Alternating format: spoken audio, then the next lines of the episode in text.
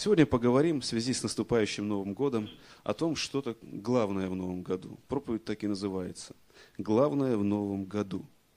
Прошел год, и кто-то подводит итоги, так ведь? Вас на производствах подводили итоги? Не у всех в семье, не все подводят итоги своей бытовой, духовной и прочей жизни. Но так или иначе, экономическая жизнь, сельскохозяйственный год обусловлены тем, что так или иначе подводятся разного рода итоги. И вот в связи с наступлением Нового года тоже подводятся.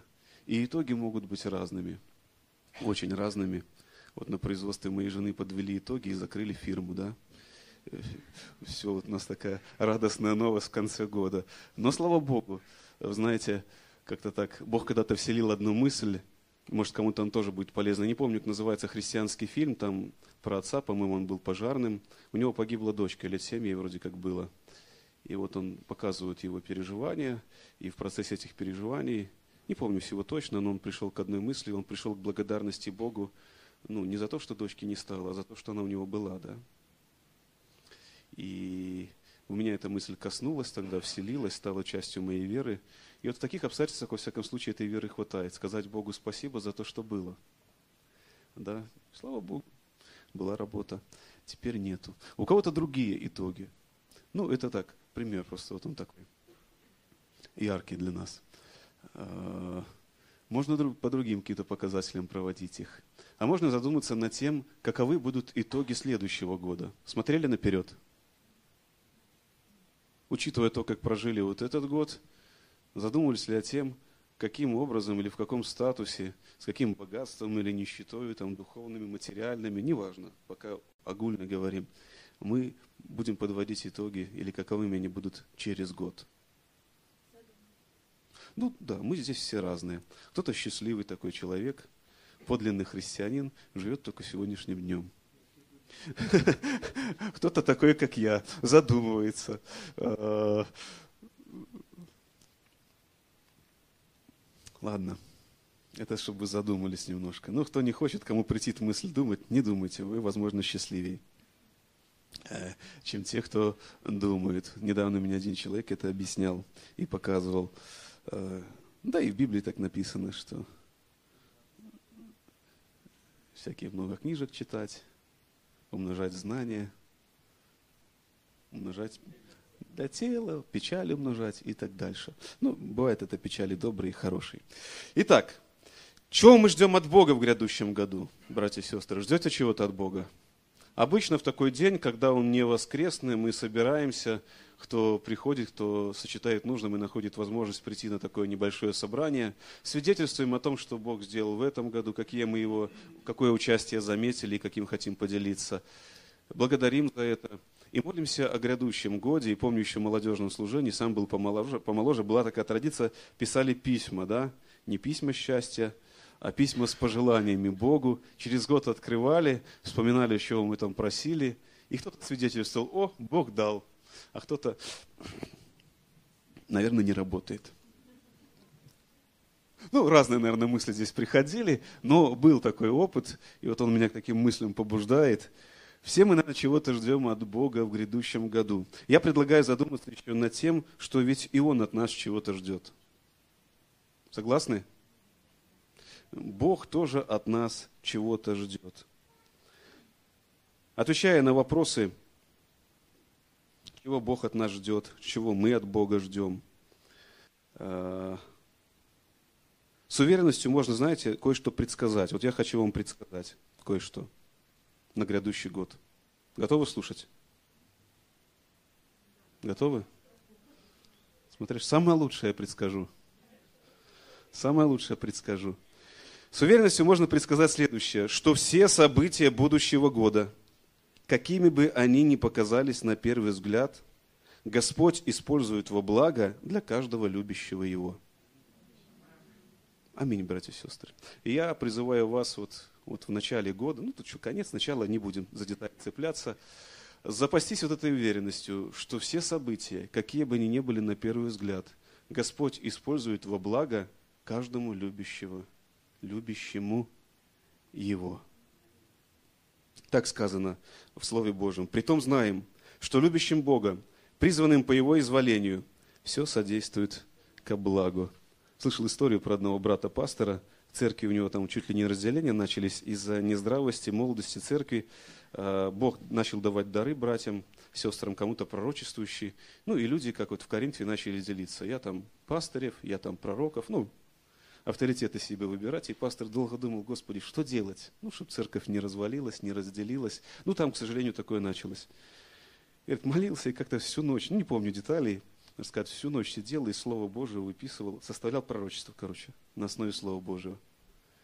И говорит, как дал. Говорит, потом очередь выстроилась как пророку. Людей это коснулось, но Бог его и начал использовать. Потом, знаете, он такой с юмором пастор, там кое-какие другие когда сильно большая очередь выстрелилась, он говорит, не, он говорит, у меня антенна только до сюда берет, дальше не берет.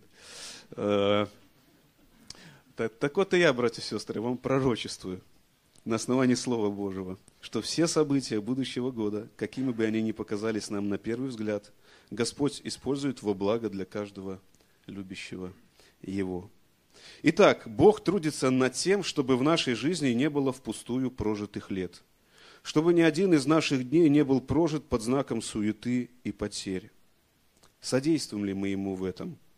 И будем ли содействовать в грядущем новом году? Кто-то спросит, как содействовать? Ранее об этом уже было сказано. Любовью к Богу, братья и сестры. Давайте в грядущем году будем содействовать Богу, Его благим и добрым намерениям.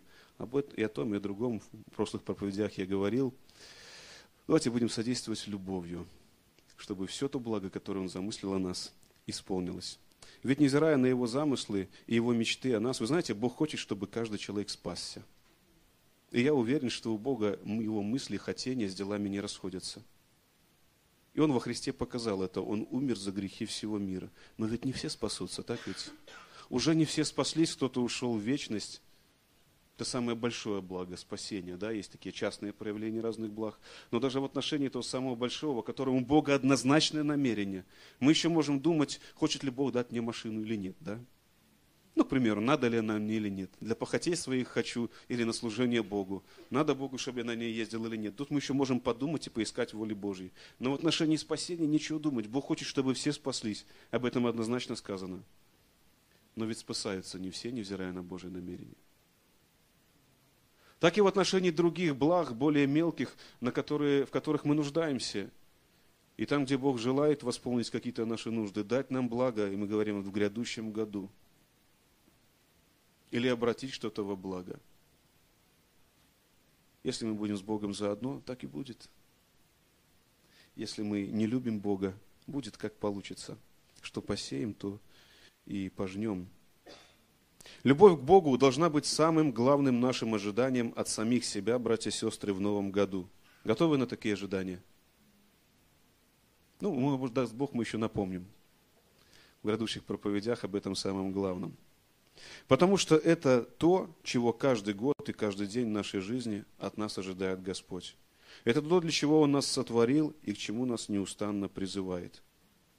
Кто-то любит Бога, для него Он важнее всего – Ваша задача в новом году держаться этой любви и не сдать занимаемых позиций. Поняли? Держите, что имеете. У кого-то другая задача, о ней Господь Иисус говорит так. «Но имею против тебя то, что ты оставил первую любовь твою. Итак, вспомни, откуда ты не спал, и покайся, и твори прежние дела, а если не так, скоро приду к тебе, и сдвину светильник твой с места его, если не покаешься». Откровение, вторая глава. То есть кому-то нужно обновиться, братья и сестры, в любви к Богу. Поняли? Кого касается. Есть и третья категория людей. А кому-то, кто еще не любил Бога, в новом году необходимо, наконец, полюбить Его. Поняли? Тоже кого касается. Итак, кто любит Бога, держи, что имеешь.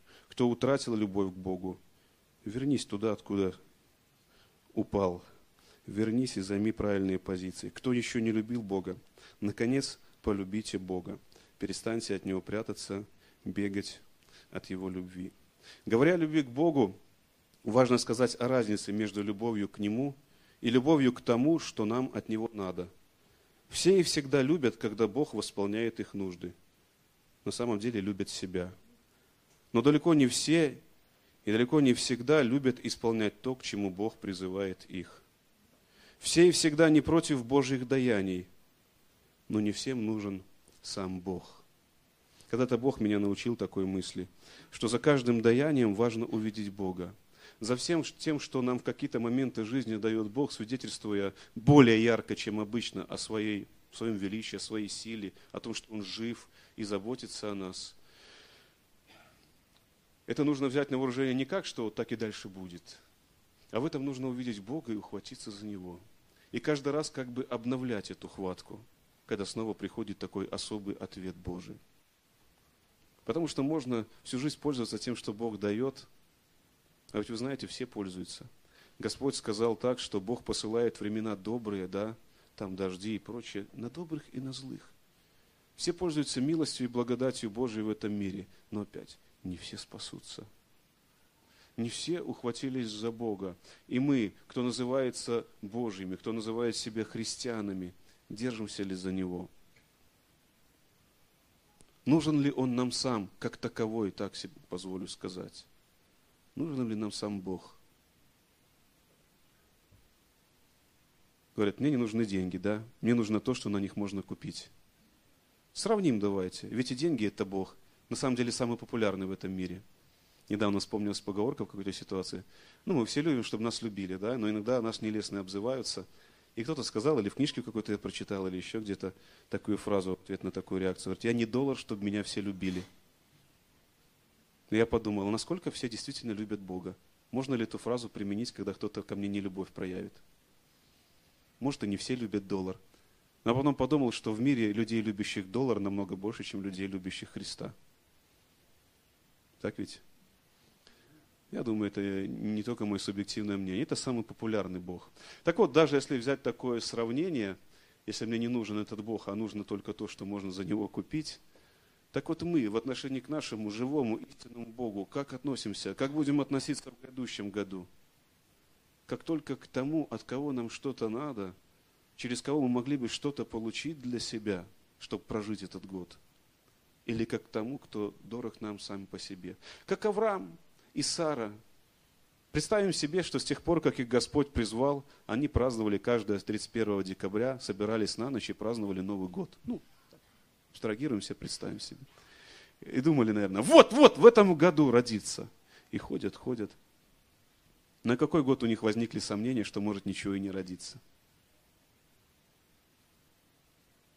Иногда о их вере говорят применительно именно к рождению Исаака. Вот даже тот стих, который мы читали – но там о другом. Там о верности Авраама в том, что он ходил за Богом. Невзирая на то, что он видел, как каждый год дряхлеет. Уже где-то посредине этого пути Бог говорит, я Бог, вот Авраам, вот мой завет с тобою, там, ходи предо мною, я размножу тебя. И что Авраам говорит? Он говорит, о да, я так верю и жду, сейчас у меня родится мой сын, я назову его Исаак. И он говорит, да хотя бы мой этот домочадец, да, там управляющий, или кто там. А нет, уже когда Измаил родился, да, хотя бы он был жив. Но смотрите, какое упорство. Он ходит за Богом. Он ходит за Богом и не говорит ему, он не говорит, Господи, я за тобой хожу, а ты мне ничего не даешь. У нас же так бывает. Господь, если ты мне дашь, так я за тобой пойду. Вот Авраам в этом плане пример веры, просто его да, криво истолковывает и приводит. Не в плане терпения, к которому мы призваны, а в плане какой-то там веры, чтобы ты прямо сейчас получил результат. У Авраама так не было. Он ломает эти стереотипы. Аврааму по-другому получилось. А, Бог Аврааму сказал, если ты за мной пойдешь, ну, грубо говоря, если ты мне дашь то, что я хочу, так я тебе дам, да?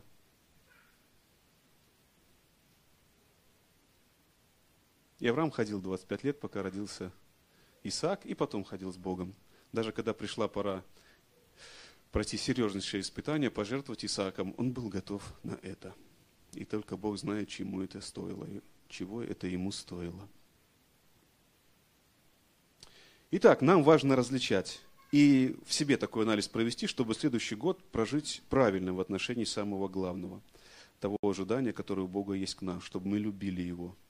Э, надо различить, надо себе дать отчет, нужен мне Бог или мне нужно только Божье. Вот в этом узком смысле.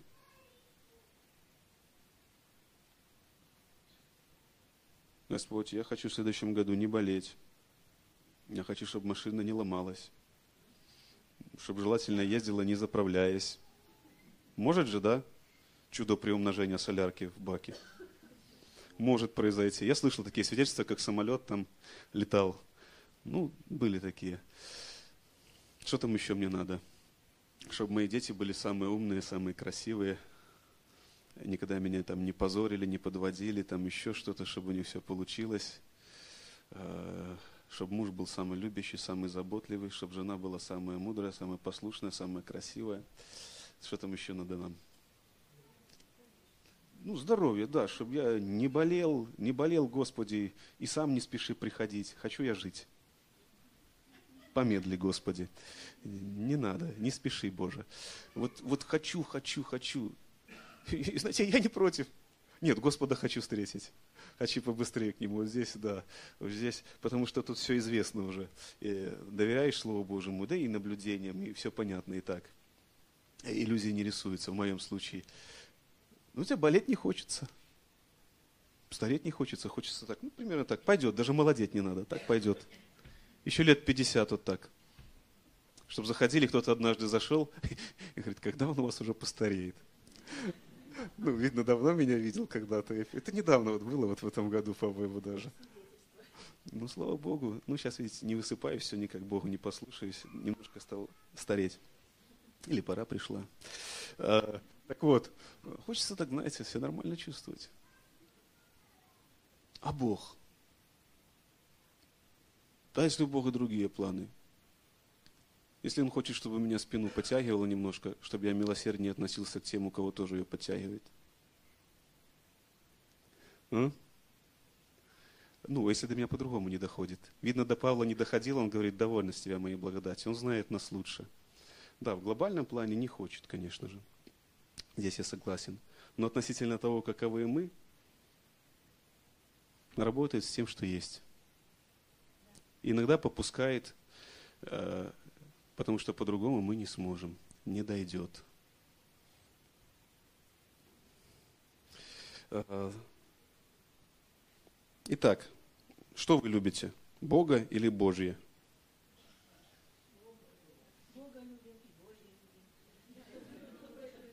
Надо любить Бога, а Божье, чтобы нравилось. В русском языке он богат. В этом плане может быть богаче, чем греческий. Да?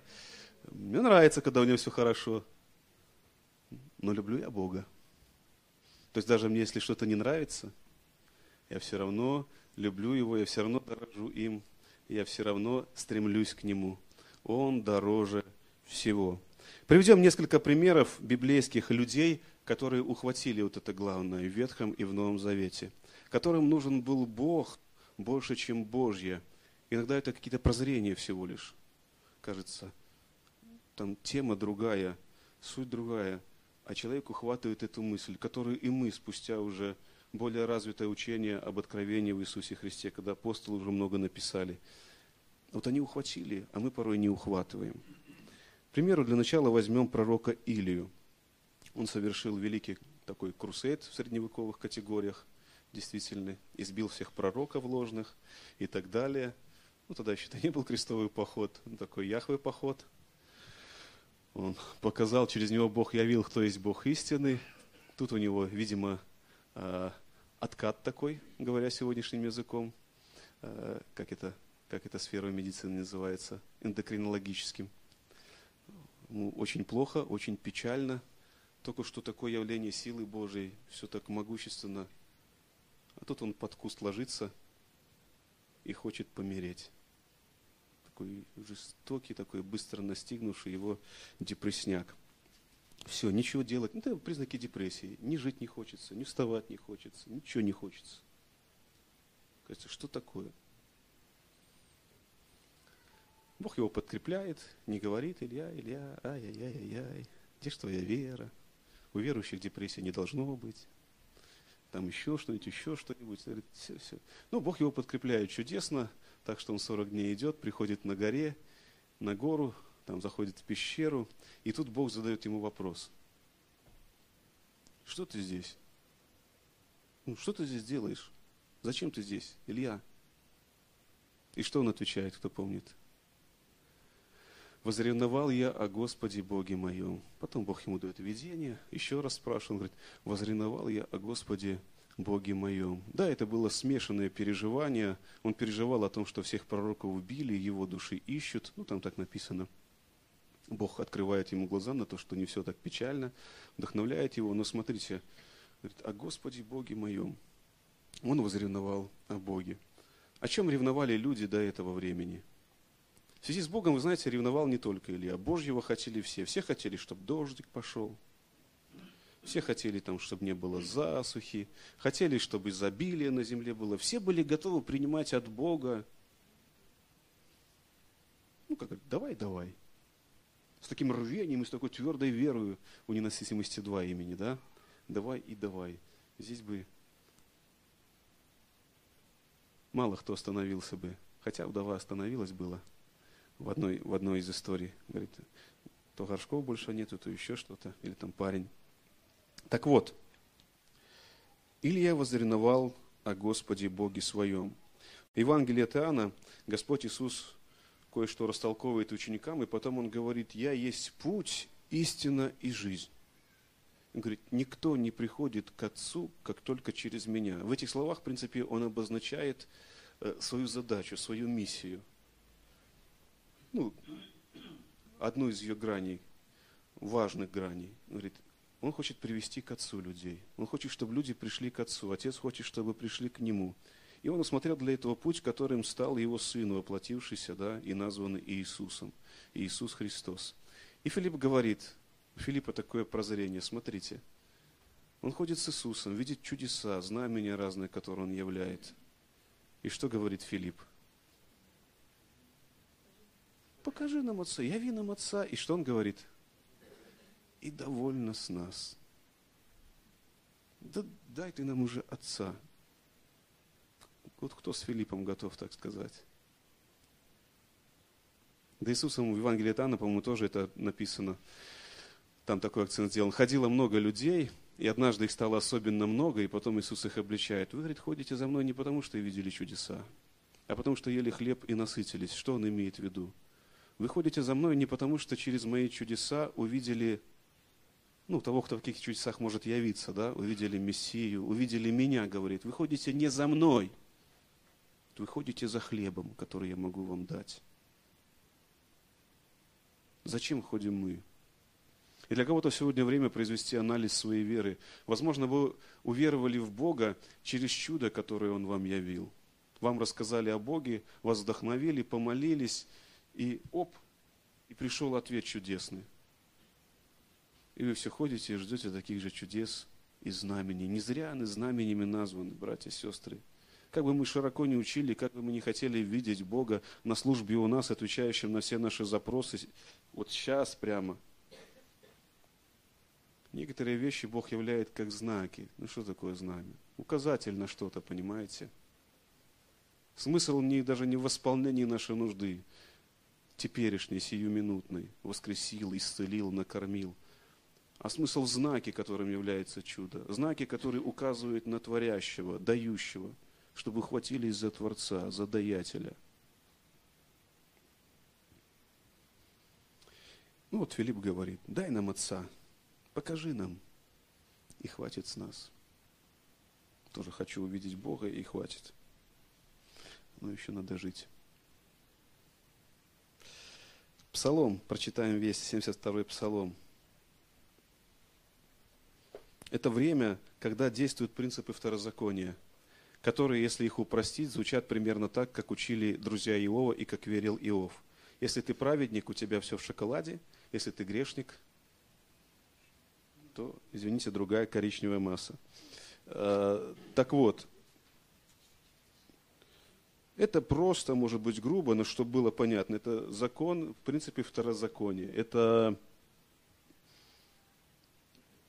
все, это, в принципе, если закон Божий, то это аксиома, но которая даже в те древние времена ломается, и праведный человек, любящий и ищущий Бога, становится перед вопросом, как так? Псалом Исафа, как благ Бог к Израилю, чистым сердцам. А я, едва не пошатнулись ноги мои, едва не поскользнулись стопы мои, я позавидовал безумным, видя благоденствие нечестивых. Ибо им нет страданий до смерти их, и крепкие силы их. На работе человеческой нет их. И с прочими людьми не подвергаются ударам. Оттого гордость, как ожерелье, обложила их, и дерзость, как наряд, одевает их. Выкатились от жира глаза их, бродят помыслы в сердце. Над всем издеваются, злобно разглашают клевету, говорят свысока, поднимают к небесам уста свои, и язык их расхаживает по земле. Потому туда же обращается народ его и пьют воду полную чашею. И говорят, как узнает Бог, и есть ли ведение у, Всевы, у Вышнего. И вот эти нечестивые благоденствуют веки сем, умножают богатство. Так не напрасно ли я очищал сердце мое и омывал в невинности руки мои, и подвергал себя ранам всякий день и обличением всякое утро? Но если бы я сказал, буду рассуждать так, то я виновен был бы пред родом сынов твоих. И думал я, как бы уразуметь это, но это трудно было в глазах моих. Доколе не вошел я во святилище Божие и не уразумел конца их. Так, на скользких путях поставил ты их и не звергаешь их в пропасти. Как нечаянно пришли они в разорение, исчезли, погибли от ужасов. Как сновидение по пробуждении, так ты, Господи, пробудив их, уничтожишь мечты их. Когда кипело сердце мое и терзалась внутренность моя, тогда я был невежда и не разумел, как скот был я пред тобою. Но я всегда с тобою. Ты держишь меня за правую руку, ты руководишь меня советом твоим, и потом примешь меня в славу. И вот, внимание, кто мне на небе? И с тобою ничего не хочу на земле. Изнемогает плоть моя в сердце моем. Бог, твердыня сердца моего и часть моя вовек. Ибо вот, удаляющие себя от тебя гибнут, ты истребляешь всякого отступающего от тебя. А мне благо приближаться к Богу. На Господа Бога я возложил упование мое, чтобы возвещать все дела твои. Кто мне на небе?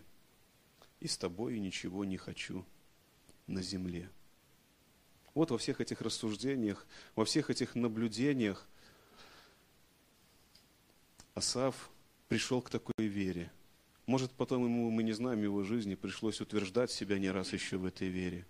Но вот в этот момент вот такого переживания, откровения своего перед Богом, да, он пришел к этому. В те древние времена, когда и обетования Божии были связаны с временным исключительно, он, Асаф, умеет сказать, как он говорит, в славу, примешь меня в славу, такие тоже прозрения, да, о вечности. Он говорит о богатстве нечестивых, как о временном, земном.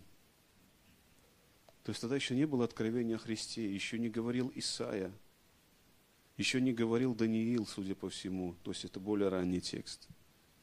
А уже человек в молитве, в переживаниях в рассуждениях над тем, что не так, приходит к такому пониманию, к такому открыванию. Как и Иов, у него такие прозрения есть. Он говорит, я знаю, Спаситель мой жив. А, такие как бы, да, прозрения. Можем ли мы с Асафом сказать сегодня, что в грядущем году, кто мне на небе? И с тобой, Боже, ничего не хочу на земле. Ну, как это? Если мы как Асаф, у, которых, судя, у которого, судя по всему, было меньше, чем у его соседей. Или, может, на тот момент ничего не было, кроме праведности. То, наверное, легко сказать, эй, Господь, не надо, не было и не надо. А когда планы, а когда мечты, и когда для этого есть предпосылки а, в этом году достигнутые, сможем ли мы в такие моменты, когда нас постигнут такие же переживания, как Асафа, прийти к такой мысли. Ну, кем-то она и руководит. Это для тех, кто любит Бога. Держите, что имеете. Кому-то предстоит прийти к этой мысли, в хорошем, в лучшем случае. Придите к ней, то есть обновитесь, вернитесь туда, откуда не спали. А кому-то еще, пока не познав этих качелей, звучит призыв полюбить Бога, прийти к Нему. ухватиться за него не как за гаджет, не как за Деда Мороза, там, Николая Угодника или еще кого-то, кто должен восполнить все мои хочухи, а как того, кого я призван любить. И любовь в данном случае что? Смотрите, Бог нас любит, и что? Как Он проявляет эту любовь? Восполняет наши нужды, да, начинает спасение, самое главное. Как бы не мелочиться – а как мы можем проявить любовь к Богу? Ну, об этом мы недавно и говорили, о самом главном, да, о любви. Это восполнять Его нужды. Ну, я такой оборот себе позволю. Он вроде как ни в чем не нуждается, но в связи с положением дел на земле, в связи с состоянием людей, у него есть нужды. М? Да, хороший пример, спасибо. Иди поработай в моем винограднике. У Бога есть нужды. И наша любовь – это познать, чего в грядущем году Он хочет от нас и исполнить это. Итак, Бог трудится над тем, чтобы в нашей жизни не было впустую прожитых лет, чтобы ни один из наших дней не был прожит под знаком суеты и потерь. Давайте в новом году будем содействовать Богу в Его благих намерениях о нас, искренне любя нашего Господа. Некто спросил у Господа, что самое главное в новом году – и услышал в ответ, «Возлюби Господа Бога твоего всем сердцем твоим, и всею душою твоею, и всем разумением твоим, и всею крепостью твоею. Вот что главнее всего в грядущем году». Аминь. А теперь будем молиться, братья и сестры. Давайте мы с благодарностью за все то, что доброе, что мы увидели в прошлом году, уже в уходящем, предстанем пред Богом. Наверное, с покаянием, если до этого этих покаяний не было, Богу не надо наши вот эти вот многословия. Но, возможно, сегодня вот на этом рубеже вы что-то взвешивая, находясь в этом собрании, понимаете, что совершили какие-то ошибки, были неправы перед Богом. Не откладывайте на потом. Давайте сегодня покаемся пред Ним, исповедуем это Ему. Если у вас что-то непонятно, вот как Асафу, тоже давайте теперь скажем в к Богу. И все вместе попросим, здесь, я думаю, у всех у нас будет единство, благословения на Новый год жизни, вот на такой отрезок. Благословим наши дома, наши труды, нашу страну, благословим нашу церковь поместную, благословим друг друга, наших друзей и врагов, братья и сестры, обязательно, больше всего врагов, благословим.